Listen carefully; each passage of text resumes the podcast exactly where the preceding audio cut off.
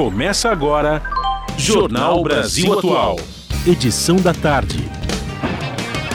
Movimentos sociais, política, direitos humanos, economia, mundo do trabalho, cultura e prestação de serviço. Jornal Brasil Atual. Edição da tarde. Olá, hoje é 8 de março, Dia Internacional das Mulheres. Quarta-feira, 8 de março de 2023, o Jornal Brasil Atual, edição da tarde, começa agora comigo, Cosmo Silva, e com Emerson Ramos. E estas são as manchetes de hoje. Cerimônia em Brasília com anúncio de políticas públicas marca o primeiro 8 de março do governo Lula. Acompanhado das ministras do Executivo, da primeira-dama Janja Lula da Silva e de Dilma Rousseff, além de deputadas e senadoras, o governo federal confirma série de 25 medidas neste Dia Internacional das Mulheres. Na solenidade realizada no Palácio do Planalto, Lula pede respeito à lei de igualdade salarial e cria cotas para vítimas de violência. Da primavera feminista ao Bolsonaro nunca mais, mulheres recordam lutas e desafios neste 8 de março. Dia das Mulheres deste ano chega em momento de reconstrução e retomada de direitos. Estudo realizado pelo Banco Interamericano de Desenvolvimento aponta as barreiras que mulheres enfrentam para a ascensão no serviço público brasileiro. Carta assinada por mais de 300 entidades enfatiza a necessidade de uma política educacional pública e democrática frente aos retrocessos da extrema-direita. MST é despejado de áreas da Suzano Papel e Celulose e reunião com o movimento Empresa e Governo será nesta quarta. O Tribunal de Contas da União pede explicações sobre a destruição de vacinas contra a Covid-19 no governo Bolsonaro. Participe do Jornal Brasil Atual por meio dos nossos canais. No facebook.com barra Rádio Brasil Atual. No Instagram, arroba Rádio Brasil Atual. Você também pode acessar lá no Twitter, arroba RA Brasil Atual. Ou pelo nosso WhatsApp, o número é 11 968 93 7672.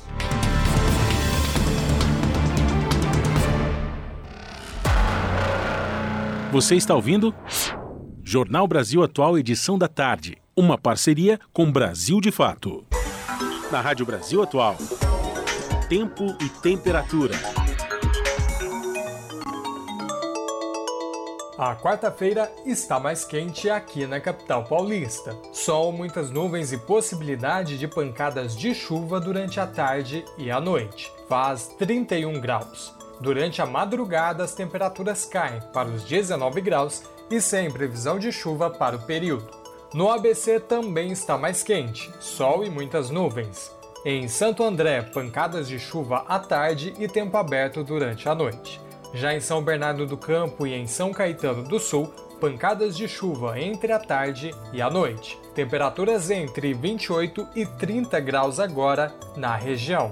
Durante a madrugada, as temperaturas ficam entre os 28 e 20 graus, mas sem chuva. Em Mogi das Cruzes, faz 30 graus. Quarta-feira de sol, nuvens e pancadas de chuva entre a tarde e a noite. Faz 30 graus e 18 durante a madrugada. E em Sorocaba, no interior do estado, faz 28 graus. Sol, muitas nuvens e pancadas de chuva que podem se estender até a noite. Mínima de 18 graus durante a noite na cidade. Daqui a pouco eu volto com a previsão do tempo para esta quinta-feira na região metropolitana. Na Rádio Brasil Atual. Está na hora de dar o serviço. Jornal Brasil Atual, edição da tarde, 5 horas e 4 minutos. Vamos saber a situação do trânsito na cidade de São Paulo. A CT, que é a Companhia de Engenharia de Tráfego aqui na capital, informa que neste momento são 280 quilômetros de lentidão em toda a cidade de São Paulo. Lembrando aos ouvintes da Rádio Brasil Atual que esta nova metodologia de contagem aí dos quilômetros de lentidão na capital paulista mudou pela CET e aí ela computa agora as rodovias no entorno da capital, tá? E portanto, este número tão elevado. A região sul tem 66 quilômetros de lentidão e a Oeste com 71 quilômetros, respectivamente, de lentidão, as duas regiões que apresentam maiores índices de lentidão para os motoristas. Trânsito aqui na Avenida Paulista já começa a ficar complicado, aí por conta de uma leve garoa, chuva um pouco mais forte já diminuiu um pouco, mas chove aqui na região da Avenida Paulista. Lembrando que logo mais, aqui na Avenida Paulista, tem manifestação das mulheres pelo 8M, 8 de março, dia de luta das mulheres em todo o Brasil e também no mundo. Tá? Portanto, se você ouve a Rádio Brasil Atual neste momento, evite a região da Avenida Paulista, porque logo mais tem ato aí das mulheres por conta do 8 de março. Lembrando aos motoristas que, por conta do rodízio municipal, não podem circular no centro expandido veículos com placas finais 5 e 6. Emerson Ramos, situação do metrô e trem de São Paulo. Bom, situação normalizada para quem quiser voltar para casa. Se apressar também, porque daqui a pouco a chuva está dando os primeiros sinais aqui, né? A gente na Avenida Paulista já está começando a ouvir aqui os trovões e relâmpagos. Mas nesse momento aqui, a, o portal da CPTM e assim também como o portal do metrô estão indicando que todas as linhas seguem em operação normal. Vamos falar aqui também sobre uma ação que acontece amanhã, quinta-feira, entre 10 e meia da manhã e 4 da tarde, na, na unidade Bibliosesc que fica na estação Itaim Paulista. Então vai ter uma ação ali de incentivo à leitura, uma parceria da CPTM, né? Nesse dia 9 de março, a Biblioteca Itinerante do Sesc Itaquera vai ficar posicionada ali na área externa da estação Itaim Paulista. Então fique atento você que usa a linha 12 Safira, das 10h30 da manhã até as 4 da tarde. Tem essa ação bastante bacana aí é, de incentivo à leitura. E nas, rodovias, e nas rodovias, Cosmo, como é que quem quer se deslocar vai encontrar o que agora, nesse momento? Olha, 5 horas e 7 minutos, Emerson Ramos e ouvintes da Rádio Brasil Atual. A Ecovias, concessionária que administra o sistema Anchieta Imigrantes, informa que o trânsito nas duas rodovias Anchieta e Imigrantes está bem complicado neste momento. Quem vem da Baixada Santista pela Anchieta rumo à capital e ao ABC Paulista, lá embaixo no trecho de serra, trânsito interditado. Quem desce daqui da capital e do ABC rumo à Baixada pela rodovia Anchieta vai encontrar o trânsito muito congestionado, o trânsito muito congestionado lá no entroncamento da serra, tá? E portanto, a rodovia Anchieta para quem desce não é uma boa opção. Já pela rodovia dos imigrantes, trânsito tranquilo para quem desce aqui da capital rumo à Baixada. Quem sobe pela imigrante vai ter que ter um pouco de paciência, porque lá no trecho de serra, o trânsito está congestionado, isso porque pela rodovia Anchieta, a Ecovias interditou aí a subida pela Anchieta. E, portanto, trânsito congestionado na rodovia dos imigrantes, quem vem da Baixada rumo ao ABC e à capital paulista. 7 horas e 8 minutos, lembrando aos ouvintes da Rádio Brasil Atual edição da tarde, logo mais tem entrevista ao vivo 5 horas e 8 minutos. Lembrando aos ouvintes que logo mais tem entrevista ao vivo aqui no estúdio da Rádio Brasil Atual para falar do 8 de março, dia de luta das mulheres, com a diretora executiva do Sindicato dos Bancários de São Paulo, Osasco e região, aqui no nosso estúdio logo mais para falar com a gente, a Lucimara Malaquias. Alô, alô, ouvintes da Rádio Brasil Atual. Aqui quem fala é Raquel Virgínia. Aqui é o Rafa. Aqui é a Sucena Sucena. E nós somos as, as Bahias, e a, Cozinha, Cozinha Mineira. Mineira. E a gente tá na rádio que dá notícia que as outras não dão e as músicas que as outras não tocam. E se você quiser participar da nossa programação, pelo WhatsApp 96893 7672 96893 7672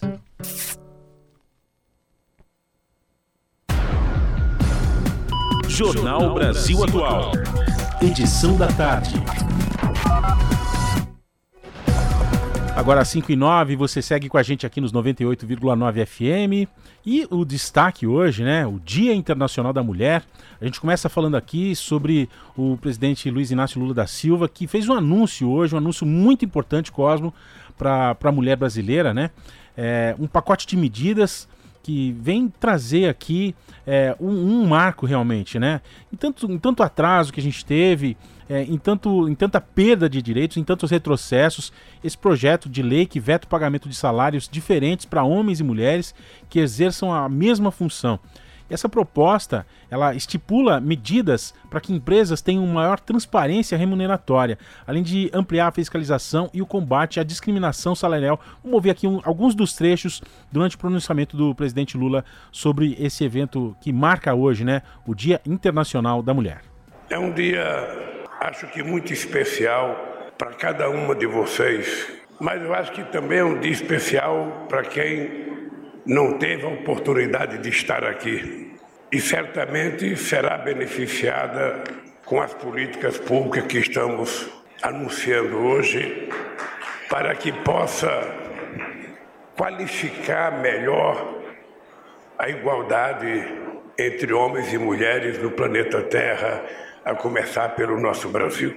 Houve um tempo em que o 8 de março era comemorado com distribuição de flores para as mulheres, enquanto os outros 364 dias do ano eram marcados pela discriminação, o machismo e a violência.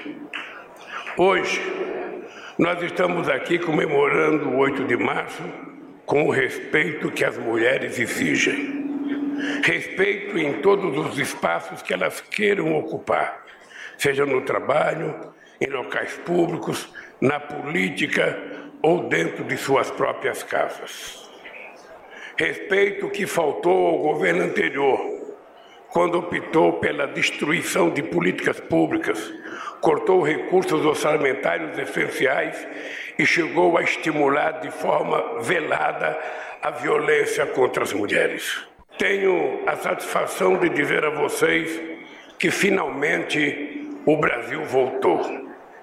Voltou para combater a discriminação, o assédio, os estupros, o feminicídio e todas as formas de violência contra as mulheres. As estatísticas, as estatísticas mostram que todos os dias, inclusive nesse 8 de março em que comemoramos o Dia das Mulheres, três brasileiras são assassinadas pelo simples fato de serem mulheres. É intolerável que, enquanto participamos dessa solenidade, uma mulher ou uma menina esteja sendo estuprada a cada dez minutos.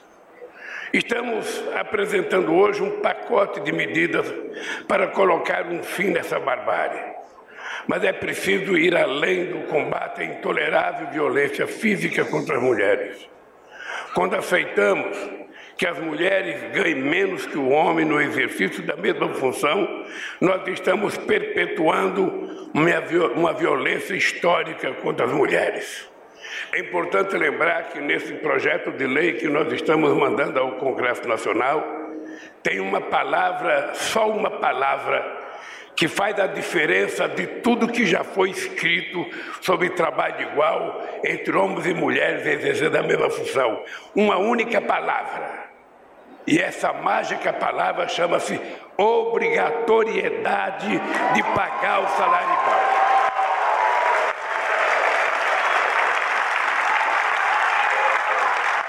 Vai ter muita gente que não vai querer pagar. Mas para isso a justiça tem que funcionar para obrigar o empresário que não pagar, pagar aquilo que a mulher merece pela sua capacidade de trabalho. Presidente Lula falando hoje no Dia Internacional da Mulher, você acabou de ouvir Lula falando sobre essa diferença salarial, né, que também é uma forma de violência contra a mulher. E Lula frisou, né, que isso pode mudar com a lei, ou melhor, com a obrigatoriedade do cumprimento dessa lei. Lula seguiu falando também numa plateia formada é, não exclusivamente, mas em sua grande maioria por mulheres. Quando aceitamos que a mulher ganhe menos que o homem no exercício da mesma função, nós estamos perpetuando uma violência histórica. Quando negamos às mães solo o direito de criar os seus filhos com dignidade e segurança, nós estamos normalizando uma violência contra as mulheres. Quando deixamos de construir creches para que as mães possam trabalhar em paz, sabendo que seus filhos serão bem cuidados, nós estamos cometendo uma violência contra as mulheres.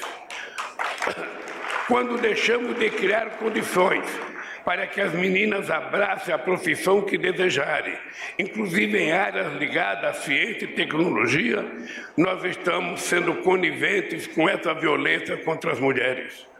Quando aceitamos que as mulheres, embora sejam 52% da população brasileira, ocupe apenas 17,7% das cadeiras na Câmara dos Deputados, nós estamos fechando os olhos para mais uma violência contra as mulheres. Quando aceitamos como natural que uma única mulher seja obrigada a enfrentar a fila do osso para alimentar a família, nós estamos cometendo uma violência contra todas as mulheres. Quando são muitas as formas de violência contra as mulheres, e é dever do Estado e de toda a sociedade enfrentar cada uma delas. Minhas queridas companheiras, minhas queridas amigos e meus amigos, nada, absolutamente nada justifica a desigualdade de gênero. A medicina não explica, a biologia não explica, a anatomia não explica. Talvez a explicação esteja no receio dos homens de serem superados pelas mulheres. É isso que não faz sentido algum. É isso que não faz sentido algum. Primeiro, porque as mulheres querem igualdade e não superioridade. E segundo, porque quanto mais as mulheres avançam, mais o país avança. E isso é bom para toda a população.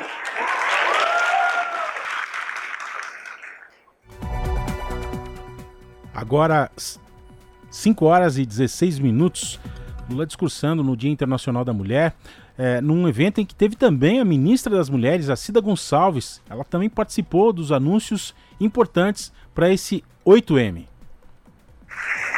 Depois de seis anos, o 8 de março volta a ser celebrado com políticas públicas para as mulheres nesse país. O que vocês veem aqui hoje é um enorme esforço coletivo para que políticas robustas sejam implementadas no sentido de enfrentar a violência contra as mulheres, promover a igualdade de gênero, a autonomia econômica das mulheres, a saúde integral das mulheres e a sua permanência com os direitos garantidos em todos os espaços. Há uma semana, o Bolsa Família foi relançado aqui no Planalto.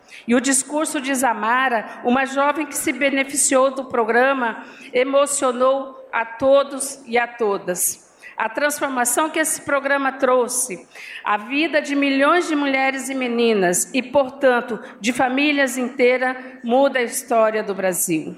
São 956 milhões de reais do orçamento público apenas para dois destinados às ações em 2023 que estamos anunciando hoje. Trago minha mensagem de esperança. Fui secretária nacional de enfrentamento à violência durante 13 anos e já há mais de 40 anos na luta pela garantia e direito das mulheres. Posso afirmar, minha esperança nunca foi maior em pôr um fim às desigualdades que nos matam. O primeiro motivo para, para isso é o fato de estar desta ser a pauta levada tão a sério pelo presidente da República. Foi ele quem possibilitou que um grupo representativo como este, de 11 ministras e duas presidentes de banco, trabalhassem em conjunto, que demonstra todos os dias que este é um governo que respeita todas as mulheres. E o segundo motivo é ver reacender a luta dos movimentos sociais com liberdade e diálogo, se reunindo, organizando marchas, preparando pautas, reivindicando e cobrando. Vocês são as principais responsáveis pelas grandes transformações das políticas públicas para as mulheres desse país. Viva as mulheres brasileiras! O anúncio das medidas foi feito em cerimônia realizada no Palácio do Planalto, que contou com a presença da primeira-dama Janja Lula da Silva, de ministras e ministros de governo e também das presidentes da Caixa Econômica Federal e do Banco do Brasil. O pacote anunciado inclui 25 ações entre as quais a criação do Dia Nacional Marielle Franco, construção de casas da mulher brasileira e oficinas de fabricação de absorventes em presídios femininos. Lula seguiu em seu discurso que trouxe é, toda aquela plateia de mulheres que estavam realmente celebrando esse 8M. O que nós estamos hoje é apenas dizendo para as companheiras mulheres brasileiras: nós estamos avançando. Não conquistamos hoje é o estágio da consciência política que vocês têm hoje. E eu espero que vocês continuem evoluindo, continuem brigando, para que a gente possa conquistar, sabe, tudo que vocês têm direito no mundo do trabalho, dentro de casa, no mundo da cultura e, sinceramente, no mundo da educação. Um beijo no coração de cada mulher e um beijo no coração de cada companheiro homem, ele não se sentir diminuído no dia de hoje. Um abraço, gente. De acordo com a ministra Cida Gonçalves, o pacote anunciado terá custo total de 956 milhões de reais. Você está ouvindo? Jornal Brasil Atual, edição da tarde. Uma parceria com Brasil de Fato. Jornal Brasil Atual, edição da tarde, são 5 horas e 21 minutos e a gente continua repercutindo o 8M, o 8 de março, Dia Internacional da Mulher, porque agora aqui no estúdio da Rádio Brasil Atual a gente recebe a Lucimara Malaquias, que é diretora executiva do Sindicato dos Bancários de São Paulo, Osasco e região. Lucimara, prazer te receber aqui no estúdio da Rádio Brasil Atual. Tudo bem? Seja bem-vinda. Olá, boa tarde a todos e todas. É um prazer estar aqui com vocês. Lucimara, a gente acabou de ouvir aí declarações do presidente Lula, declarações da ministra da Mulher, a ministra Cida Gonçalves, falando desse pacote de medidas, de políticas públicas que serão destinadas ao público feminino. Dentre elas, o presidente trouxe muitas questões especificamente no que diz respeito a direito, igualdade, esse projeto de lei que será enviado ao Congresso, que equipara o salário entre homens e mulheres. Queria te ouvir sobre esse 8 de março e, acima de tudo, deste anúncio hoje em Brasília pelo presidente Lula, deste pacote de medidas para as mulheres. Esse 8 de março ele já é bastante especial né, para todos que se engajam nessa luta por igualdade, nessa luta feminista. É, novamente é o primeiro 8M pós aí quatro, cinco, seis anos de escuridão que tivemos, onde políticas para as mulheres, para a igualdade, não foram priorizadas no governo anterior. Então, com a posse do Lula, esse assunto volta a ser a ordem do dia, que é o que deveria ser sempre. Né? Então, esse pacote de medidas que o Lula anunciou hoje, nesse dia tão importante, é, tudo ali é extremamente importante e vai ao encontro de reivindicações históricas das mulheres. Mas se tem um destaque dentro desse, desse pacote, é essa lei de equiparação salarial. É importante lembrar ao ouvinte que essa não é uma discussão nova e tampouco essa é uma lei inédita. Pelo contrário, a Constituição Federal já tem trechos que é, é, falam sobre a igualdade salarial, tem convenções importantes da OIT que também é, debatem o assunto, mas que no dia a dia esse assunto acaba é, não sendo é, respeitado pela maioria dos empregadores no país. Então, em média, hoje as mulheres chegam a receber 30% a menos do que os homens, mesmo exercendo a mesma função e tendo, em muitos casos, até maior tempo de escolaridade e habilidade técnica para a função. Então, isso precisa ser corrigido, reparado com urgência. Então, veja, essa não é uma pauta só de mulheres, é uma pauta da sociedade, é uma pauta de todo e qualquer indivíduo que minimamente tenha uma preocupação com justiça, com igualdade e que a economia agradece também porque terá aí uma, vai ter que ter, né, uma, um reajuste desses salários, uma rediscussão, inclusive nas convenções coletivas, é, certamente terá dinheiro sendo injetado na economia. Agora, Lucimara, é, esse anúncio aí sobre equiparação de salário, e você é dirigente sindical, trabalhadora do Banco Santander, e aí eu tenho que te fazer uma pergunta. É, como que é hoje no meio, você dirigente sindical do Sindicato dos Bancários São Paulo, Osasco e região, tratar dessa questão? Porque a gente sabe que a mulher muitas vezes exerce cargo de diretoria, de gerência, mas muitas vezes 30, 40% salário abaixo daquilo, daquela mesma função que um homem, por exemplo, exerce dentro de uma agência bancária. Estou trazendo esse exemplo aqui das agências bancárias porque você é bancária, dirigente sindical do Sindicato dos Bancários. Como é, que é, como, é que, como é que é essa questão, como vocês lidam, como o sindicato lida essa questão no dia a dia da categoria, principalmente das mulheres bancárias? Bom, o piso salarial da categoria é estabelecida independente de gênero, está convencionado no nosso acordo coletivo nacional e é o mesmo pra, para ambos. Mas à medida em que vai se desenvolvendo, né, o desenrolar da carreira das pessoas no banco, vai abrindo sim uma diferença salarial. E mais do que a diferença salarial, você percebe que quanto maior a escala, quanto maior o cargo, menos mulheres. Então, ainda hoje há sim uma dificuldade de empoderar essas mulheres, mesmo dentro é, de grandes empresas, como é o caso do sistema financeiro.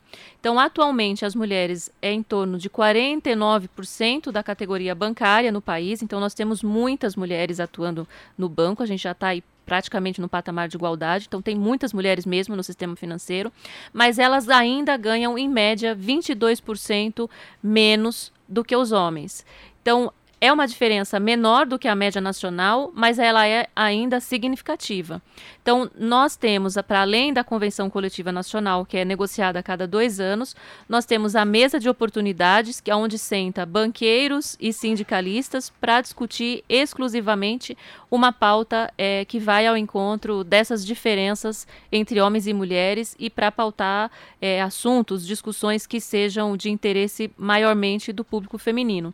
E também recentemente nós, lançamos o projeto Basta, que é um projeto extremamente importante, é, pioneiro na categoria bancária aonde bancos, sindicatos eh, se reúnem numa mesa para discutir um canal e critérios para se apurar denúncias de violência doméstica, de violência física com as mulheres bancárias. Então, hoje elas têm garantido todo um respaldo, acompanhamento jurídico, psicológico, a depender do caso, eh, ajuda para auxílio aluguel, caso seja necessária a mudança de, de endereço, e tem todo o suporte dos sindicatos de todo o país para acompanhar essa situação eh, e não perpetuar perpetuar essa realidade de violência, porque é sempre bom destacar que mesmo com todos os avanços, porque veja, o 8M eu acho que sim, tem que ser uma data de celebração, porque muita coisa já foi conquistada, mas principalmente uma data de, de reflexão. Né? Então, é, ainda hoje, apesar de todos os avanços, o Brasil ainda está em quinto lugar no feminicídio no mundo, então a violência doméstica ainda é uma realidade para milhares e milhares de brasileiras. Lucimara, é, foi muito importante você tocar nesse assunto, que é o tema já da minha próxima pergunta. Teve conquistas através de lutas árduas e diárias de mulheres de todo o Brasil, seja ela na capital, seja ela no campo, seja ela na terra, seja ela no banco, na empresa, enfim, a luta ela vem ao, ao longo dos anos e há de reconhecer que conquistas vieram, vieram por conta dessas lutas dessas mulheres guerreiras ao longo desses anos, mas que nos últimos cinco, seis anos ataques a esses direitos, a essas conquistas, foram praticados quase que constantemente nos governos anteriores de Jair Bolsonaro. Começou com Michel Temer depois do golpe contra a presidenta Dilma e depois no governo de Jair Bolsonaro. E aí a minha pergunta: é muito provável, Lucimara, que neste momento que a gente está falando aqui no Jornal da Rádio Brasil Atual, edição da tarde, uma mulher seja vítima de feminicídio nesse país. É muito provável que neste momento de nossa conversa aqui no Jornal da Rádio Brasil Atual, edição da tarde, uma mulher esteja sendo vítima de violência sexual, moral e outras violências mais que a gente sabe que existe no país. Como é que é para vocês, mulher trabalhadora, sindical, que tem dupla jornada, porque quando chega em casa ainda também tem que trabalhar, tem a violência. Recentemente uma pesquisa da Rede Nossa São Paulo mostrou isso, violência das mulheres que as mulheres sofrem no trânsito, no transporte e também violência por duplo sentido quando chega em casa, tem que outra nova jornada de trabalho. Queria te ouvir sobre isso, a conquista das mulheres, sobre o que está por vir. Bom, acho que você fez um recorte importante, já colocou aí os principais pontos, né? Essa situação de, de violência que acaba sendo permanente, é perpetuada na vida das mulheres. Nascer mulher hoje já é nascer com, com alvo nas costas, né? Então, o tempo todo a gente está correndo muito mais riscos do que um homem de sofrer N tipos de violência diferente, mas é, resistir Resistência tem nome de mulher, né? Como dizem. E resistir está em nós. A gente não tem a opção de desistir ou de rever a rota. Então, mesmo nesses anos de escuridão, né, de governo Bolsonaro, de governo Temer, é, ainda assim teve muita resistência, teve muitas mulheres na rua, nas redes, teve muita mobilização, é, na tentativa de, se não impedir o retrocesso, ao menos minimizar os impactos disso. Agora, sem sombra de dúvida, a retomada de um governo é, de esquerda que tem compromisso com as pautas populares, isso muda de figura e coloca a luta por igualdade num outro patamar. E eu acho que isso tudo nos traz a seguinte reflexão. As mulheres precisam votar e precisam ser votadas. Então, é, hoje, em que pese nós termos o Lula na presidência, o Congresso Nacional ainda tem uma minoria de mulheres. É assustador. E mesmo as mulheres que lá estão, nem todas elas defendem a pauta do movimento feminista. Então, essa representatividade que a gente tanto busca, ela ainda não se concretizou, ainda não é uma realidade quando a gente olha para o Congresso. E é justamente lá que são votadas as leis. Então, essa lei de equiparação salarial que está sendo lançada hoje, ela vai precisar precisar ser é, é, validada, votada no Congresso, tanto pela Câmara quanto pelo Senado. Então, cabe ainda a cada um de nós pressionar os nossos parlamentares os nossos representantes para que essa lei se torne algo de fato é, implementado né, e que seja válido, real, que haja multas, que haja penalizações para aqueles que descumprirem. Jornal Brasil Atual, edição da tarde, conversa com a Lucimara Malaquias, que é diretora executiva do Sindicato dos Bancários de São Paulo, Osasco e região, repercutindo esse pacote de medidas anunciado pelo presidente Lula hoje no Palácio do Planalto, em Brasília, favorecendo as mulheres, com projeto de lei, com, enfim, vários, várias ações aí e medidas que, de proteção às mulheres. Uh, e também repercutindo as conquistas, lutas diárias das mulheres no Brasil e no mundo. Lucimara, vamos falar de representatividade. Pela primeira vez, o Banco do Brasil tem na sua história uma presidenta mulher, que é a presidenta Tarciana Medeiros. Mulher, guerreira, funcionária de carreira, né? E assume a presidência do Banco do Brasil. A outra instituição bancária do Brasil forte, que é a Caixa Econômica Federal, também tem uma presidenta mulher, a Rita Serrano. Queria te ouvir sobre essa questão da importância de ter essa representatividade, né? Duas mulheres fortes, inteligentes, capacitadas à frente das duas maiores instituições públicas bancárias do Brasil, Banco do Brasil, Caixa Econômica Federal, e o que representa para vocês terem essas duas mulheres à frente dessas duas instituições públicas financeiras aqui no Brasil? Bom, é, o que é mais importante, além delas serem mulheres, elas são extremamente competentes, como você disse, funcionárias de carreira de ambos os bancos. É, uma delas, no caso da Rita Serrano, inclusive já presidiu os sindicatos, teve uma, uma participação e uma contribuição importante para a luta dos trabalhadores. É, a Tassiane já se comprometeu é, com a pauta das mulheres dentro do banco, inclusive houve uma conversa entre ela e a Contraf, os sindicatos bancários de São Paulo, para discutir, por exemplo, o projeto Basta e, e, outros canais que a gente já tem hoje é, vigente, tanto de combate à violência quanto para promover a igualdade dentro do banco. Então, veja, quando uma mulher ocupa um determinado espaço, é, o negócio flui de forma diferente. E aqui eu digo negócios business mesmo. A mulher tem uma forma diferente de gerir, né? E não é porque ela é sensível, é porque ela já ela vem de uma formação, ela é obrigada a entrar num sistema perverso que exige dela habilidades e competências que não são exigidas aos homens. Então, é, essas mulheres chegam nesses espaços é, com uma capacidade maior de diálogo com as muitas instituições que interferem direto ou indiretamente na vida dos trabalhadores. E dada a importância dos dois bancos dentro do sistema financeiro, eles compõem aí com os outros três os cinco maiores bancos do país, com, com um nicho de mercado gigantesco, porque o sistema financeiro no Brasil é extremamente concentrado, isso é uma referência importante para todo o sistema financeiro e para além do sistema é, para a sociedade brasileira. Então, mulher tem capacidade, tem competência e tem total condições de gerir, se não melhor, na, nas mesmas condições que qualquer homem. É, isso que você falou para mim né, chama muita atenção, Lucimara, porque no anúncio que o presidente fez hoje sobre essa série de medidas e pacotes que vai beneficiar as mulheres nesse 8, 20, 8 de março, Dia Internacional da Mulher, e que marca a, ao governo Lula, né, chegando agora esse primeiro 8 de março do governo Lula, ele tem uma frase que me soou muito, chama muita atenção. Se as mulheres avançam, o país avança. E ele pede igualdade, é, respeito à lei de igualdade salarial e respeito quando vai criar uma lei também de cotas para vítimas de violência, que a gente já falou disso aqui. Né? Então, duas frases que me marcaram especificamente. Né? Se as mulheres avançam, o país avança. E respeito à lei de igualdade e à lei de criação de cotas para mulheres de violência. Tem que ter, além de uma percepção é, muito, muito inteligente e sensível por parte de um homem que está à frente da presidência da República, que é o presidente Lula, mas a gente sabe que defender essas pautas e esse tipo de política pública não é fácil, principalmente nesse congresso que a gente tem de maioria de homens brancos e homens que estão é, há muito tempo na política. Né? Quando a gente fala de igualdade, a mulher não está tão representada assim, tanto no Congresso Nacional, Câmara dos Deputados Federal e no Senado Federal. Queria te ouvir dessa, dessa parte sensível de ter uh, uh, o presidente Lula à frente da presidência e de ter essa sensibilidade com o olhar para tratar com respeito e dignidade pautas direcionadas às mulheres.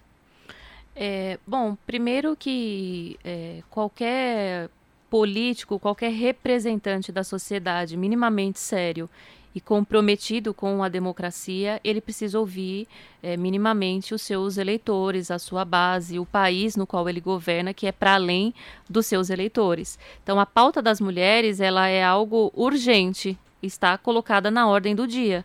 E o Lula, assessorado de pessoas também bastante competentes e ligada a essa, essa história de luta das mulheres, certamente é, teve essa sensibilidade toda de lidar com essa questão. Foi para isso que eu e outros 56 milhões de brasileiros fizeram o L e fizemos com muito orgulho, com muita responsabilidade e consciência de que era isso que a gente precisava para mudar o, os caminhos desse país. Agora, dentro disso também, é, a gente pode construir uma plataforma, políticas públicas, um governo é, responsável que contribuam para a luta das mulheres. Isso é extremamente necessário, eu diria que é imprescindível mas é urgente também que a sociedade discuta como que a gente forma, como que a gente educa os homens para atuar nessa, nessa sociedade que a gente quer construir. Então não é só lei que muda o mundo, né? Isso precisa estar muito bem é, acompanhado, associado com a educação, com a cultura e com a formação de caráter mesmo dentro de casa. Então formem homens é, que pensem sobre igualdade for, e formem mulheres fortes o suficiente para questionar quando elas não estejam é, sendo minimamente respeitadas. Nós precisamos fortalecer as meninas, mas precisamos cada vez mais sensibilizar e humanizar os homens para essas, essas pautas. Lucimara, nosso tempo já está quase chegando ao fim. Esse papo tão maravilhoso, tão enriquecedor ouvir uma mulher como você, filha de negros, é, dirigente sindical, trabalhadora é, bancária aqui na cidade de São Paulo. E eu quero trazer um pouco agora, um pouco da nossa conversa para a luta do Sindicato dos Bancários aqui em São Paulo, Osasco e região.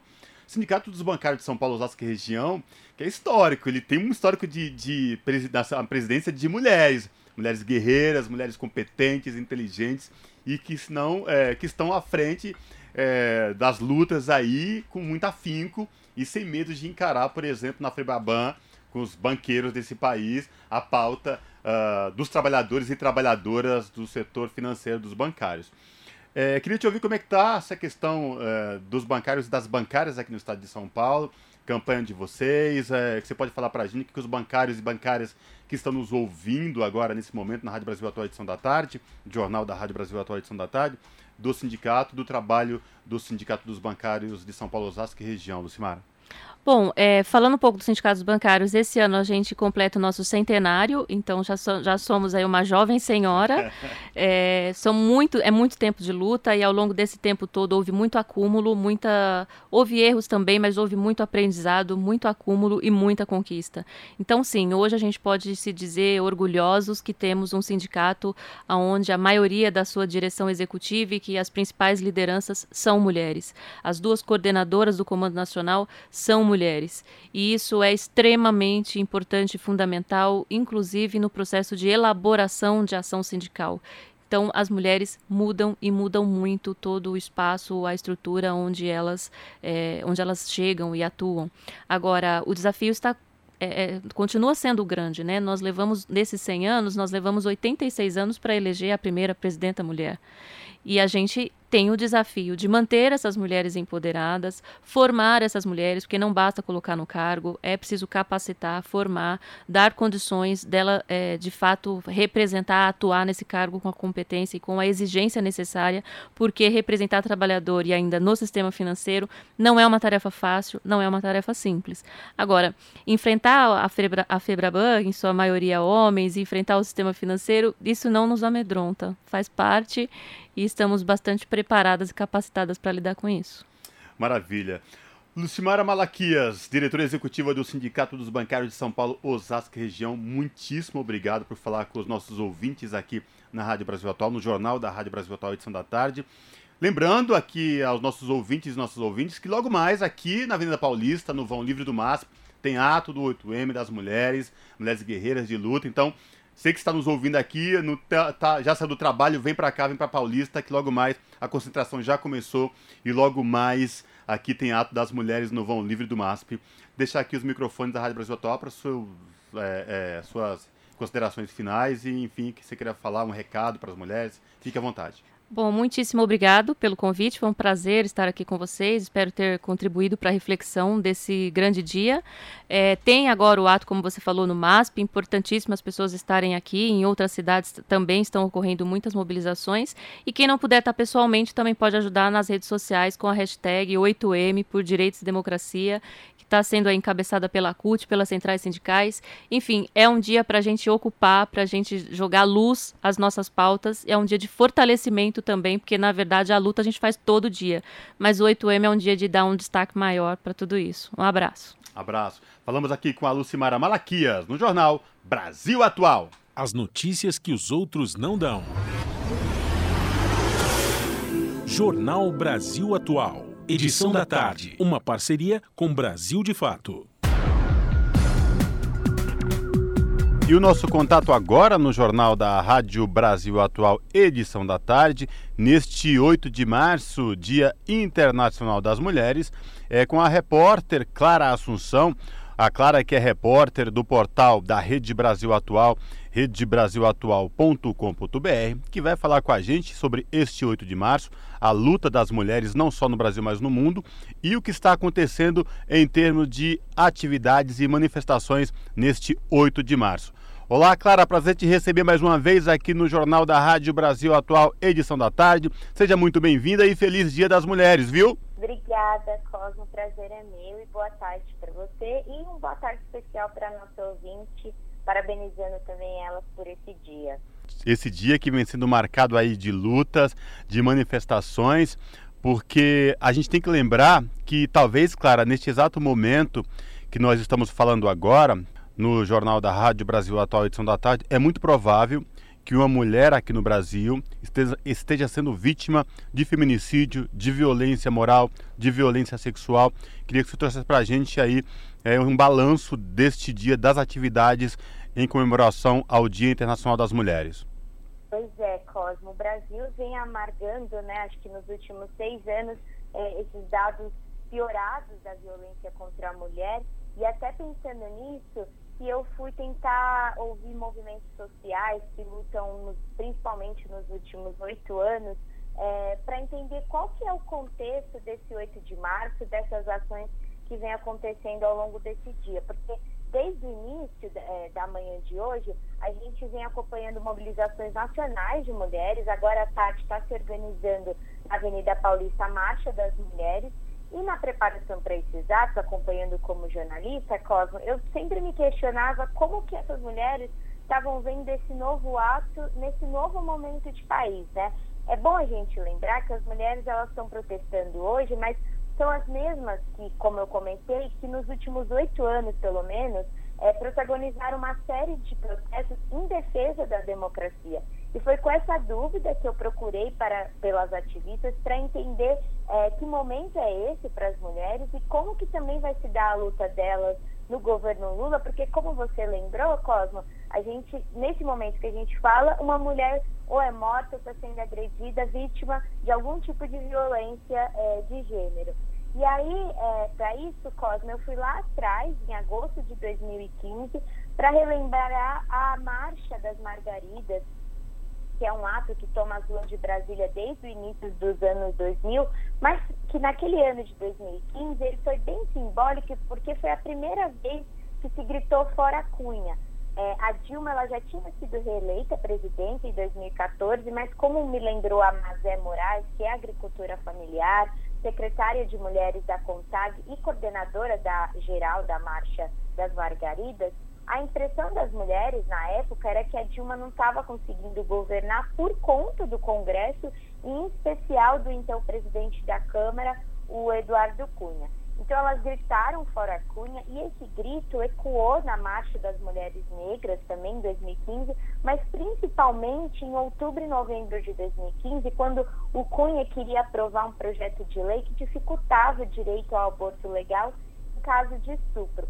Essa mobilização garantiu que esse projeto não passasse na época e ainda pressionou, impressionou né, a opinião pública que passou a chamar esses atos todos de primavera feminista, porque foram várias manifestações, um dia assim, no outro também, e a Mazé me lembrou que naquele ano a figura do Cunha era quem representava essa onda conservadora que acabou se instalando nos últimos anos.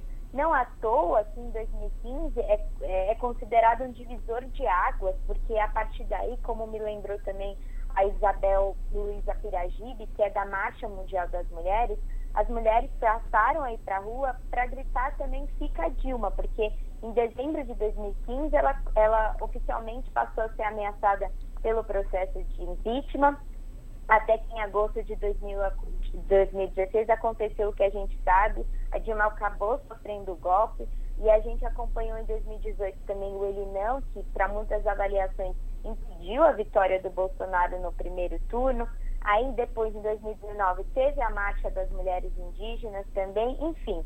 Até perguntei para Mazé, porque as mulheres é, ao lado do que a gente chama de maiorias minorizadas, como a população negra, LGBTQIAP+, enfim, ela, esses movimentos protagonizaram processos de resistência ao avanço totalitário nos últimos anos, mas tanto na época o Eduardo Cunha não caiu, como a Dilma não pôde exercer seu mandato e o próprio Bolsonaro acabou eleito.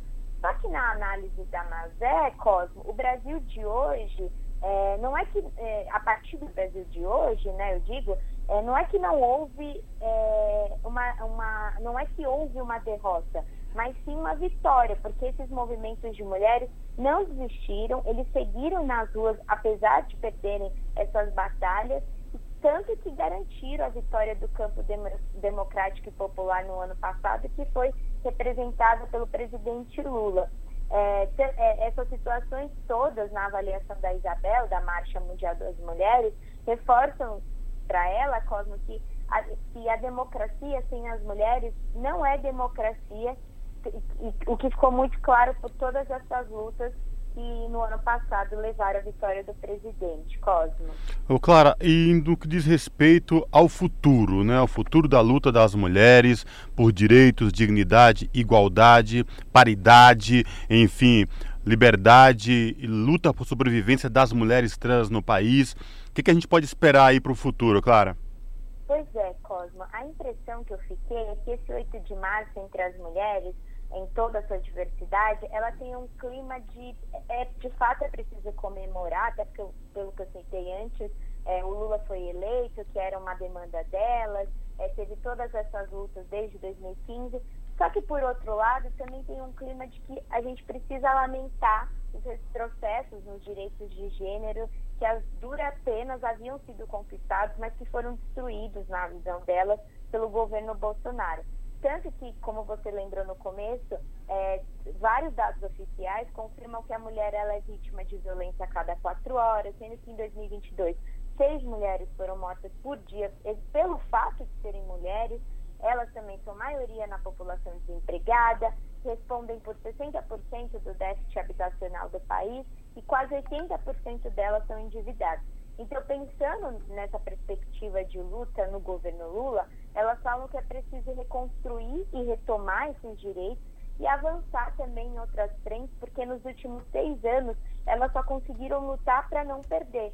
E nesse sentido, me chamou a atenção uma entrevista que eu fiz com a Sofia Nascimento do Souto, uma estudante do terceiro ano do ensino médio, ela tem 17 anos, Cosmo, e faz parte da Marcha Mundial das Mulheres da Zona Leste aqui da capital paulista. E o que ela falou, e eu acho que isso resume bem esse sentimento geral, é, como, é que com o atual presidente, o Lula, ela sente que as mulheres serão escutadas, que elas vão ter participação. Só que para Sofia as coisas não vão ser fáceis, ela também acredita que haverá muitas barreiras, até deixadas pelo governo anterior, principalmente econômicas, o que vai tornar mais árdua a tarefa do governo Lula de resolver tudo o que foi feito nesses últimos quatro anos, tudo que foi destruído, como descreve a Sofia. Mas essa jovem disse que, apesar de tudo isso, ela tem esperança de que a reconstrução venha para reparar não só as mulheres, mas a população negra, LGBTQIAP+, os pobres, os trabalhadores que foram tão fortemente atingidos nesses últimos anos. Cosmo. Perfeito, Clara. Eu reforço o convite para os nossos ouvintes aqui no Jornal da Rádio Brasil Atual, edição da tarde, acessarem o portal da Rede Brasil Atual, redebrasilatual.com.br e conferir na íntegra esta reportagem da Clara Assunção, mas também outras reportagens sobre o dia, este 8 de março, Dia Internacional das Mulheres, dia de luta, dia de conquistas, dia de reforçar ainda mais o direito das mulheres e lembrar deste triste cenário brasileiro de feminicídio, de que a cada quatro, seis horas uma mulher é vítima de feminicídio aqui no Brasil, é vítima de violência moral, violência sexual, enfim. Clara, mais uma vez, obrigado por falar com a gente. Parabéns pelo Dia das Mulheres. Aí, você que é jornalista, jovem, mas que é atuante, enfim, sabe exatamente o que é, é ser mulher nesse país, jornalista e atuante. Não é fácil, mas é um dia é, de cada vez e a luta não pode parar, né? É isso. Cosmo, muito obrigada pelas suas palavras, que é isso, a gente precisa de homens aliados e porque essa luta é de todos, né? Como o Lula falou, e essa matéria também está lá no site da Rede Brasil Atual, aproveitando a sardinha, é, quando as mulheres avançam, toda a sociedade avança, o que é bom para toda a população. Então a gente tem que ir juntos na briga por direitos, né, Cosmo? É isso mesmo. Abraço, viu? Até a próxima. Até a próxima. Falamos aqui com a Clara Assunção, no jornal Brasil Atual. Jornal Brasil Atual. Edição da tarde.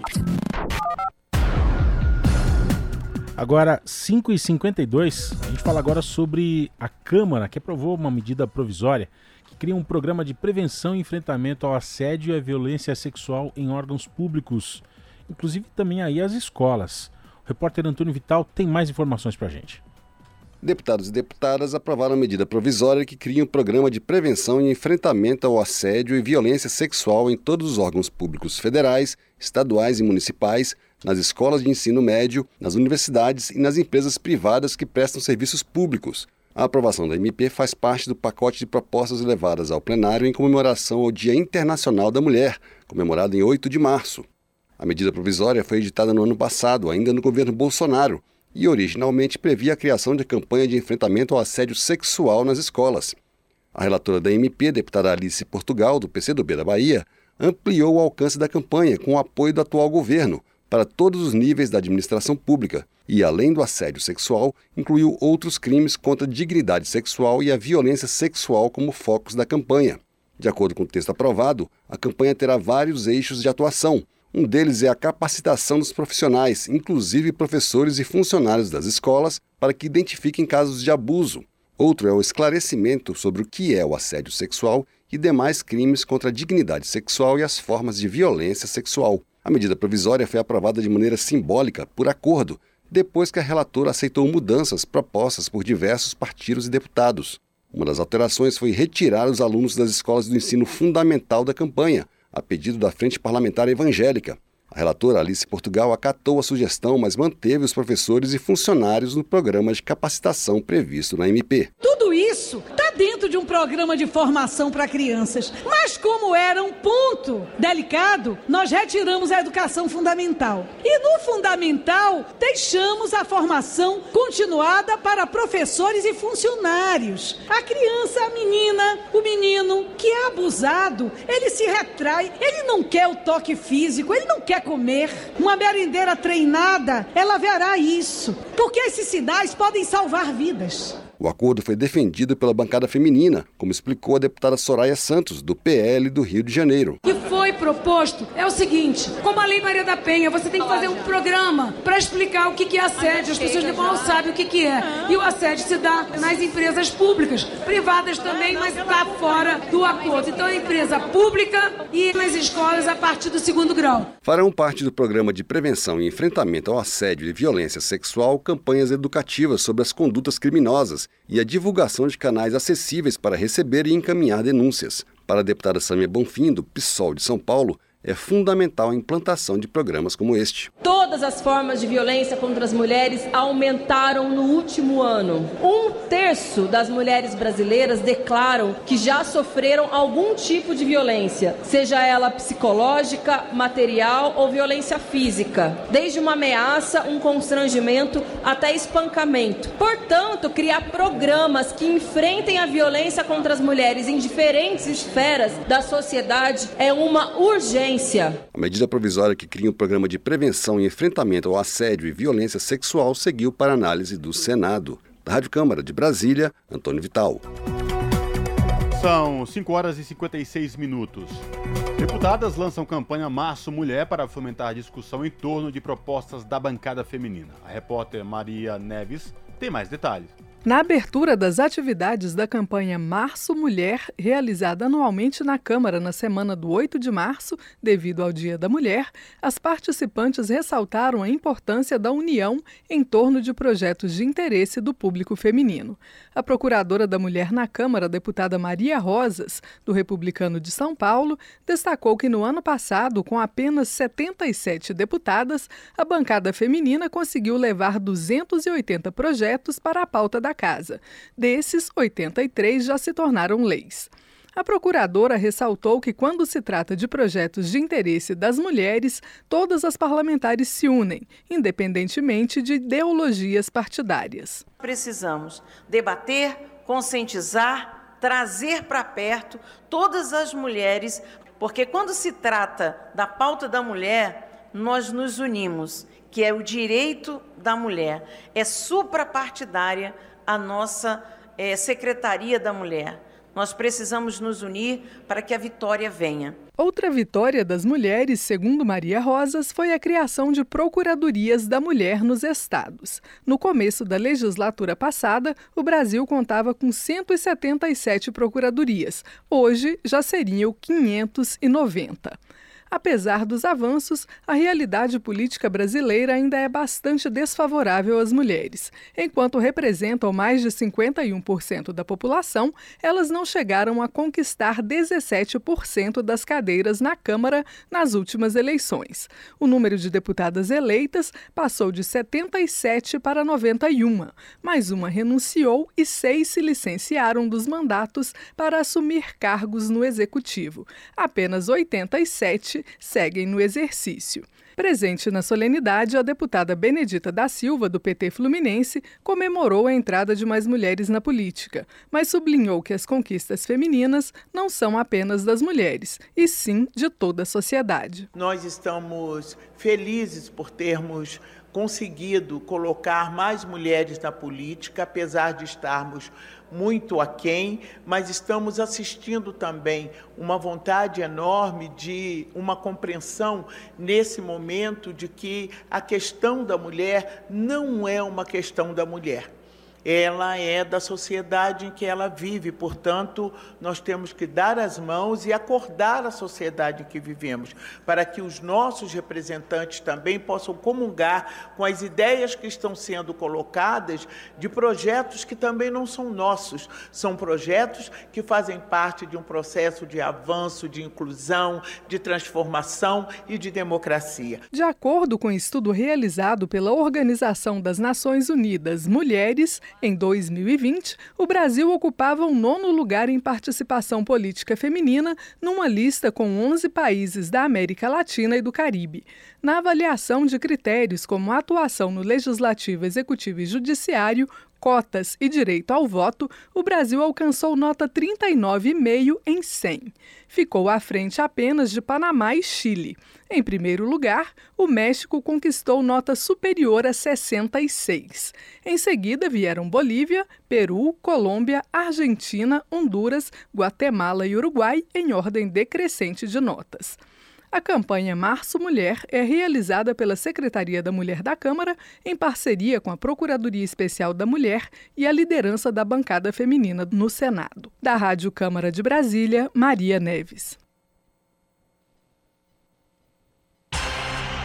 Rádio Brasil Atual. Para sugestões e comentários, entre em contato conosco por e-mail redação@jornalbrasilatual.com.br ou WhatsApp DDD 11 96893 7672. Acompanhe a nossa programação também pelo site redebrasilatual.com.br.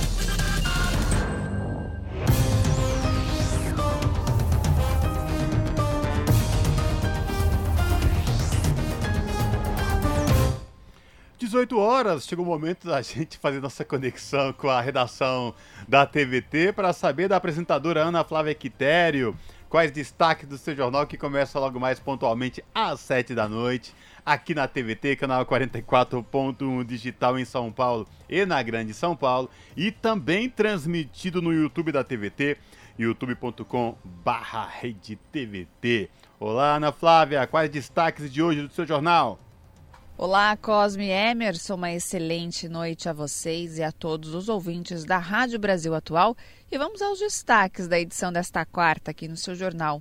Bom, hoje, 8 de março, trabalhadoras reforçam a necessidade de ratificação da Convenção 190 da OIT, que é a Organização Internacional do Trabalho. A proposta é combater todos os tipos de violência no mundo laboral e a luta do movimento sindical é também para que o Brasil ratifique nessa convenção e dê espaço de trabalho mais seguros para as trabalhadoras. Até hoje, apenas 22 dos 187 estados membros da OIT ratificaram a norma. Vou repetir: dos 187, apenas 22 fizeram essa ratificação. Vamos falar também sobre política de acolhimento. Um estudo do Instituto Patrícia Galvão mostra que mais da metade dos brasileiros apontam o apoio do Estado como um fator importante para as mulheres saírem da situação de violência doméstica no Brasil. E hoje, no Dia Internacional da Mulher, conversamos com representantes do movimento feminista que destacam a importância de implementação das políticas de acolhimento. E direto do Rio Grande do Sul, o Dia Internacional das Mulheres foi marcado por manifestações de rua e homenagem na Assembleia Legislativa do Estado. Bom, esses foram os destaques da edição desta quarta aqui no seu jornal. Mas não se esqueçam, nós temos um, um encontro marcado pontualmente às sete da noite para mais notícias e informações. Bom programa, Cosme Emerson. Beijão grande para todo mundo. Eu espero por vocês. Jornal Brasil Atual, edição da tarde. Uma parceria com Brasil de Fato.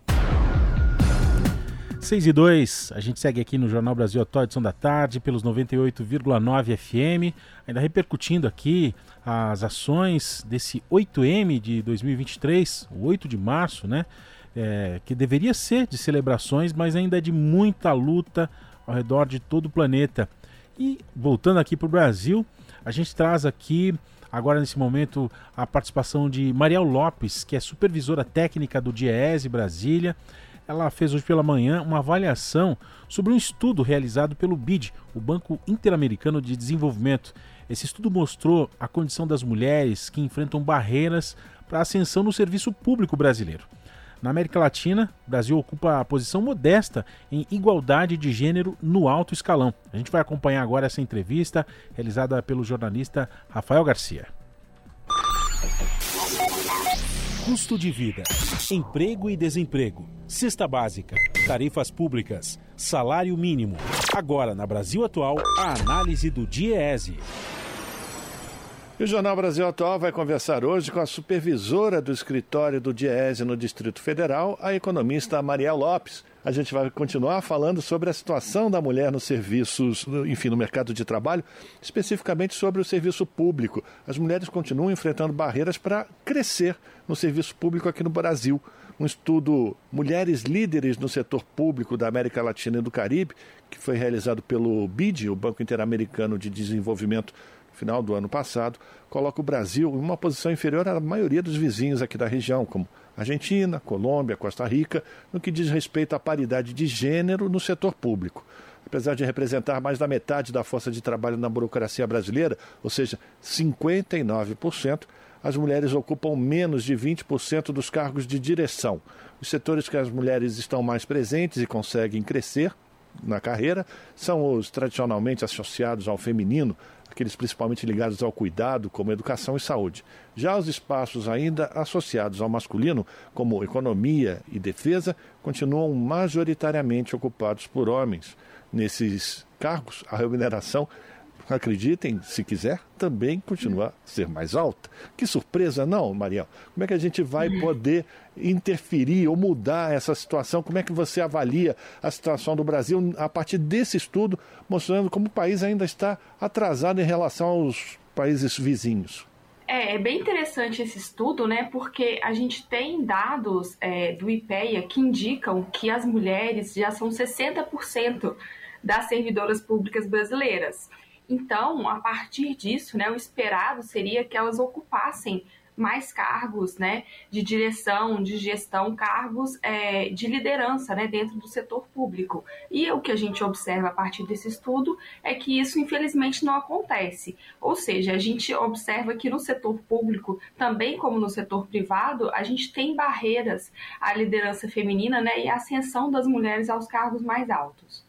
Agora, Mariel, isso também se reflete na diferença salarial, mesmo no serviço público existe diferenciação entre o salário pago às mulheres e aquele pago aos homens é, realizando o mesmo trabalho? Isso, é, sim, a gente observa que as mulheres no setor público recebem, em média, 25% a menos do que os homens, né? Mesmo a gente tendo uma situação em que, como eu falei, a gente tem mais mulheres, né? E a gente tem mulheres com qualificação muitas vezes superior à qualificação dos homens, né? Mas a gente não tem a estrutura do setor público é, voltada para atender as necessidades das mulheres. A gente reflete um pouco os problemas que a gente tem no setor privado, né? De não ter uma rede de apoio fora do trabalho, né, para ajudar essas mulheres a terem oportunidades é, de se dedicar mais ao serviço nessas funções de liderança que muitas vezes exigem viagem ou exigem horário de trabalho, né, diferente do que é, do que é o normal. Para isso você precisaria de uma estrutura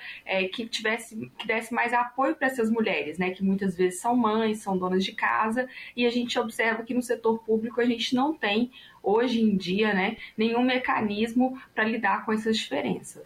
Agora, a gente tem sempre a visibilidade dos cargos de, por exemplo, de presidenta ou de ministras é, dentro do governo federal. E o presidente Lula tem tentado é, criar essa paridade na, na burocracia, enfim, na administração federal. Como é que você avalia esse movimento? Ele é, é satisfatório ou ainda é necessário muito caminho a ser andado? É, esse movimento ele é muito importante, mas ele ainda é insuficiente, né? Porque nós vemos que mesmo o governo tendo falado abertamente que gostaria que tivesse uma maior paridade, né, entre homens e mulheres, a gente não tem, por exemplo, 50% das ministras né, como mulheres, e a gente não tem essa situação se refletindo nas outras esferas elevadas do serviço público. Se a gente considerar, né, no, no legislativo e no judiciário, a gente não tem também, em nenhum desses casos, é uma tentativa maior de paridade. Então, apesar de que a iniciativa é muito bem-vinda, ela ainda está aquém do que a gente precisa, né? No caso do Brasil especificamente, como mostra esse estudo do Banco Interamericano de Desenvolvimento, nós estamos muito atrás de outros países da América Latina em que muitas vezes a participação das mulheres no mercado de trabalho e no serviço público é proporcionalmente menor, mas elas estão mais representadas nos cargos mais altos. Então, aqui no Brasil, a gente tem um problema contrário. A gente tem muitas mulheres no serviço público, o que é uma coisa boa. O serviço público é mais, é, mais receptivo às mulheres do que o setor privado, porém, elas não chegam nos cargos de liderança. Então, é importante a gente pensar em mais é, oportunidades de lidar com esse problema. Né? Simplesmente falar que a gente quer ter uma paridade maior não é suficiente. É preciso pensar em políticas específicas para alcançar isso. E existe um outro desafio, imagino, Mariel, e isso já, enfim, a gente normalmente já noticia aqui no Jornal Brasil Atual, que eh, se as mulheres já têm uma dificuldade de ascender na sua carreira, mesmo no, no serviço público, essa discriminação é duplamente mais grave quando se trata de uma mulher preta. Né? A raça também tem um, um, um, é, um, é uma barreira muito difícil de ser transposta, não? Ainda. Exatamente. Normal, normalmente a gente tem essa questão né, do diferencial é, de ascensão dentro do, do serviço público é, para a mulher negra, né, que tem mais dificuldade ainda. Então, a gente, quando a gente discute todas essas questões das diferenças né, de ascensão entre homens e mulheres, a gente precisa de levar muito em consideração esse recorte, né? Como que as mulheres negras têm uma dificuldade maior. O serviço público tem uma vantagem com relação ao setor privado no Brasil, que como a gente tem um mecanismo de concurso, né, a primeira seleção ela é mais é, igualitária, digamos assim, né. O problema é que na hora que a, a, a mulher entra de fato no serviço, ela começa a passar pelas mesmas barreiras que ela passava no serviço privado, que tem muito pouco a ver com a sua competência e muito mais a ver com esses, esses pré-condições que já existem na sociedade, né, que refletem o que está acontecendo no resto da sociedade. No caso do Brasil, né, a gente tem um racismo estrutural que atrapalha a ascensão da população negra, isso acaba se refletindo no mercado de trabalho. A gente está conversando com a Mariel Lopes, que é economista, supervisora do escritório do Diese no Distrito Federal. Mariel, e aí vem aquela questão, a legislação brasileira. As mulheres ainda continuam subrepresentadas também no parlamento. O que, é, o que vem primeiro? É o ovo a galinha? Ou seja, as leis devem vir primeiro, as mulheres no parlamento formando e colocando uma legislação que seja é, garantidora dessa paridade? Ou, ah, enfim, o serviço público e, e, e você colocar é, cotas, de, não gosto muito dessa palavra, mas enfim, é, para que as mulheres é, alcancem essa paridade e a partir daí também chegam ao legislativo. Como é que você avalia essa, essa relação entre legislativo e o mercado de trabalho dentro do, da burocracia de governo? É, a gente tem é, estudos né, em outros países que têm uma situação mais paritária que a brasileira, né, que indicam que há muitas vezes a necessidade de estabelecer né, legislação, que inclusive legislações que exigem cotas, né, para a gente aumentar essa paridade, né. A questão é como você disse, quem que vai fazer essa legislação? De onde vai vir essa iniciativa, né? Essa iniciativa vai acontecer no poder executivo, né, de mandar para o Congresso, por exemplo, é, um projeto de lei, uma emenda é, que aumente a paridade é, de representação é, no setor público, ou o próprio Congresso, formado em sua maioria por homens, vai ter essa iniciativa por conta própria, né? A mesma coisa se a gente pensar no caso do judiciário, né, que faz muito das suas próprias é, regulamentações. Nós vamos esperar que essas regulamentações sejam feitas de maneira é, orgânica, né, que elas aconteçam a partir do momento que a gente tenha mais mulheres, ou nós vamos tentar interferir né, nesses poderes, de modo com que a gente tenha cotas e a gente tenha uma presença feminina maior no curto prazo, devido às cotas, mas que isso ao longo do tempo né, se transforme numa questão é, orgânica, né, que isso seja naturalizado dentro dos poderes. Porque o que a gente observa no, nos casos né, fora do Brasil, desses outros países que estão na nossa frente nesses rankings de igualdade é, de gênero no setor público, é que é muito importante que você tenha essa interferência né, da legislação é, de tentar é, de alguma maneira, né, criar as condições para que essas mulheres ocupem esses cargos, que infelizmente isso não acontece de uma maneira é, natural. Isso tem que acontecer algum incentivo é, externo, muitas vezes do Poder Executivo, para que isso ocorra.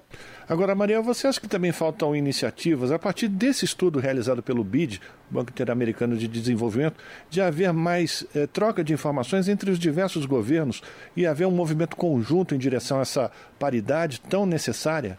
Sim, sim, acho que esse estudo é muito importante, é porque né, coloca luz numa parte que muitas vezes não é discutida no mercado de trabalho, né, que é o setor público, que é muito importante. No caso aqui no Brasil, nós sabemos o quão importante é, o setor público é para o mercado de trabalho brasileiro, né, inclusive com essa questão de a gente ter uma presença maior das mulheres, né, e acho que esse estudo é um, um primeiro passo, né, para a gente conseguir discutir melhor e às vezes é, fazer um intercâmbio, né, de ideias e de de é, ações, de políticas públicas que estão sendo realizadas nos países aqui da América é, Latina, né, nossos países vizinhos que têm é, semelhanças culturais muito grandes com o Brasil, né, semelhanças é, da sociedade com a sociedade brasileira, e eu acho que a partir disso a gente pode tentar desenvolver melhores mecanismos aqui dentro para a gente alcançar essa paridade, para que quando esse estudo é, for refeito, né, daqui a alguns anos, que o Brasil esteja numa situação mais condizente com o fato de que a maior parte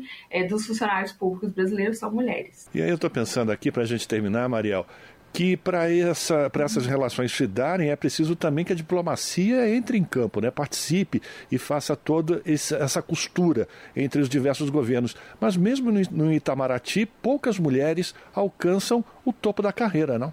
Exatamente, é o que a gente observou né, é, nesse estudo e em outros estudos que indicam né, como é difícil para as mulheres chegar ao topo da carreira diplomática, né?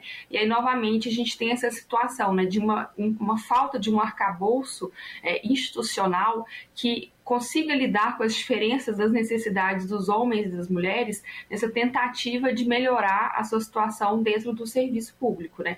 Por exemplo, no caso do Itamaraty, né? Para as mulheres é, subirem de cargo é muito mais complicado quando você tem família e tem filhos e as mulheres normalmente são a, a, a cuidadora primária né, das crianças e dos outros entes da família. Então a gente precisa que isso seja considerado, porque só assim a gente vai ter uma política é, pública e a gente vai ter a nossa diplomacia também é, voltada para lidar com esse problema. Né? É preciso que a gente é, tenha é, uma intervenção institucional de maneira com que a gente tenha mais mulheres nesses cargos é, de liderança, justamente para essas mulheres discutirem como é, fazer isso não ser uma coisa pontual só desse governo, né, no caso é, do governo atual, que decidiu explicita, explicitamente que ia tentar ter mais mulheres no car nos cargos de liderança, mas que isso, como que isso torne-se uma política de Estado, né, como que se torne uma coisa comum no Estado brasileiro, de que a partir de agora a gente tenha pelo menos a metade dos cargos ocupados por mulheres. Infelizmente ainda não é a situação atual, né, mas a gente tem esperança de, e expectativa de que isso aconteça nos próximos anos é o nosso desejo também. Quero agradecer a participação da Maria Lopes, que é economista, supervisora do escritório do Diese no Distrito Federal, fazendo uma avaliação sobre um estudo realizado pelo BID, mostrando que as mulheres enfrentam barreiras para ascensão no serviço público aqui no Brasil. Maria, muito obrigado pela tua participação, um abração para você. A gente continua em contato e volta a se falar. Obrigada. Conversamos com Mariel Lopes, aqui no Jornal Brasil Atual. Esse é o Jornal Brasil Atual, edição da tarde. Uma parceria com Brasil de Fato. Jornal Brasil Atual, edição da tarde, são 6 horas e 17 minutos. Uma carta assinada por mais de 300 entidades, na linha do documento final elaborado pelo Fórum Nacional Popular de Educação, enfatiza a necessidade de uma política educacional pública e democrática frente aos retrocessos da extrema-direita. O texto cobra do atual governo a revogação da reforma do ensino médio, que, para especialistas, precarizou ainda mais o ensino, aprofundando as desigualdades. O Ministério da Educação sinalizou que não vai revogar a lei, mas corrigi-la com a participação da sociedade. A reportagem é de Camilo Mota. A mobilização nacional pela defesa da educação pública continua. Entidades e organizações assinam carta pela revogação da reforma do ensino médio, herança do governo Temer, que trouxe uma série de mudanças nos últimos anos da educação básica e acentuou as desigualdades no ensino. A reforma foi apresentada via medida provisória após o golpe contra a presidenta Dilma Rousseff, sem o debate com a sociedade, sendo convertida em lei em 2017 com o objetivo de reduzir a evasão. A carta, assinada por mais de 300 entidades, enfatiza que, abre aspas, o compromisso da atual reforma do ensino médio não é com a consolidação do Estado democrático de direito e nem com o debate às sociedades sociais e educacionais do país. E continua: a reforma está a serviço de um projeto autoritário de desmonte do direito à educação, como preconizado na Constituição de 1988, fecha aspas. No novo modelo, apenas as disciplinas de matemática e língua portuguesa são obrigatórias, fragilizando o ensino de áreas importantes como sociologia e filosofia.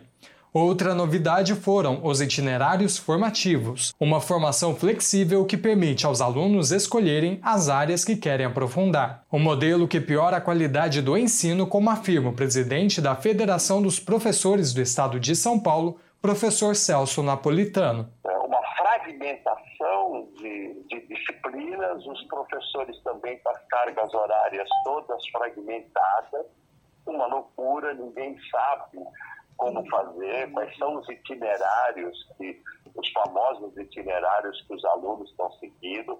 Os alunos e as alunas não, tem, não, não estão sendo orientados para isso. Como escolher o tal do itinerário? As escolas públicas não podem oferecer todos os itinerários. Professores e professoras não foram formadas para isso. Entidades cobram do Ministério da Educação a revogação do novo ensino médio. O ministro da Educação, Camilo Santana, sinalizou que não vai revogar o modelo, mas sim corrigi-lo junto a representantes da sociedade civil. A professora Sônia Krupa, da Faculdade de Educação da Universidade de São Paulo, expõe os retrocessos dos governos Temer e Bolsonaro e afirma haver um alinhamento entre o atual ministro Camilo e as empresas, que surfam na privatização do ensino e na mercantilização da educação uma, uma direção que vinha sendo tomada com participação da reforma do ensino médio. Ele faz isso por medida provisória. Na sequência, você vai ter este governo Bolsonaro inominável. E junto com ele, o fortalecimento disso que são essas, essas corporações privadas e esses empresários que fazem essa filantropia colaborativa que está no, infelizmente foi criado pela DAD, está no Todos pela Educação. Qual é o desenho de país que eles fazem? O desenho de país de trabalhador de aplicativo. Mas não é esse o modelo. Não é esse o modelo e o ministro tem que parar de fazer concessão, concessão aos empresários da educação. Entidades afirmam que a única solução para o avanço da educação é a revogação da reforma. A professora Sônia Krupa defende o salário educação reformulado como forma de recolher das empresas contribuições para financiar o ensino médio, uma solução que evitaria a evasão e garantiria a permanência de estudantes que também precisam trabalhar ou têm família. Se a gente quer não é tal como essas, essas empresas que fazem a filantropia, parece bonito, né? Colaborativa com a Fundação Lema, elas que paguem, se instituam agora na reforma, da reforma tributária, uma contribuição social para o ensino médio. Já. E, portanto, dessa contribuição social vai sair a bolsa de estudo para todos os jovens, um salário mínimo por jovem. E aí, o que, que resta para o Lula fazer? Então, as empresas, os empresários, os bancos, os bancos que ganham horrores nesse país, a Fiesp também, vai pagar uma, um salário para os jovens estudarem. Modelos que já existiram, como os institutos técnicos federais que entregavam um ensino de qualidade diferentemente da reforma em curso. Os centros específicos de formação e aperfeiçoamento do magistério também ofereciam um projeto educacional diferenciado e forneciam bolsas em período integral para a formação de professores. Enquanto o atual modelo do ensino médio vigora, seguem também a fragilização do trabalho dos professores a piora do ensino público e os receios dos estudantes que, no fim do período, terão que lidar com o Exame Nacional do Ensino Médio distante e incerto. Camilo Mota, Rádio Brasil Atual e TVT. 623, o Jornal Brasil Atual, edição da tarde, fala agora sobre o novo indicador desenvolvido pela OIT, Organização Internacional do Trabalho. Esse indicador constata que o acesso das mulheres ao emprego, as condições de trabalho e a disparidade salarial tiveram uma melhora mínima nas últimas duas décadas. Vamos saber mais aqui com a repórter Ana Paula Loureiro. Um novo relatório da Organização Internacional do Trabalho revela que os desequilíbrios de gênero no acesso ao emprego e as condições de trabalho são maiores do que se pensava anteriormente. Outra descoberta é que nas duas últimas décadas, o progresso para a redução dessa lacuna tem sido muito lento. O documento indica que 15% das mulheres em idade produtiva em todo o mundo gostariam de trabalhar, mas não têm emprego, em comparação com 10,5% dos homens. Essa diferença de gênero permaneceu quase inalterada por duas décadas, de 2005 a 2022. Em contraste, as taxas globais de desemprego para mulheres e homens são muito semelhantes, porque os critérios usados para definir o desemprego tendem a excluir desproporcionalmente as mulheres. Um novo indicador desenvolvido pela OIT capta todas as pessoas sem emprego que estão interessadas em encontrar um trabalho. Ele reflete um quadro muito mais sombrio da situação das mulheres no mundo do trabalho do que a taxa de desemprego mais comumente usada. Os novos dados mostram também que as mulheres ainda têm muito mais dificuldade em encontrar um emprego do que os homens. A lacuna de postos de trabalho é particularmente grave nos países em desenvolvimento, onde a proporção de mulheres incapazes de encontrar uma vaga chega a 24,9% nos países de baixa renda. A taxa correspondente para os homens na mesma categoria é de 16,6%, um nível preocupantemente alto, mas significativamente inferior ao das mulheres. A análise aponta que as responsabilidades pessoais e familiares, incluindo o trabalho de cuidados não remunerado, afetam desproporcionalmente as mulheres. Da ONU News em Nova York, Ana Paula Loureiro. Você está ouvindo? Jornal Brasil Atual, edição da tarde. Uma parceria com Brasil de Fato. Jornal Brasil Atual, edição da tarde, são 6 horas e 25 minutos. O Tribunal de Contas da União pede explicações sobre a destruição de vacinas contra a Covid-19 no governo de Jair Bolsonaro. Perda de doses da vacina contra a Covid é resultado da má gestão dos estoques no governo anterior. Da Rádio Nacional em Brasília, Osami El Gaori. 2 milhões de doses de vacina contra a Covid-19 foram destruídos no ano passado pelo governo. O estoque estava vencido. A informação está em um documento do Tribunal de Contas da União. O prejuízo aos cofres públicos, segundo o TCU, chega a um milhão de reais. O Tribunal de Contas da União fez uma auditoria nos estoques do Ministério da Saúde e acabou percebendo medicamentos, vacinas e outros materiais próximos ou fora do prazo de validade. O TCU identificou, por exemplo, que cerca de 2 milhões de doses de vacina contra a Covid-19 doados pela Embaixada dos Estados Unidos foram descartados porque perderam o prazo de validade. O Ministério da Saúde gastou um milhão de reais para transportar essas doses, fazer o desembaraço aduaneiro, armazenar para depois incinerar o estoque vencido.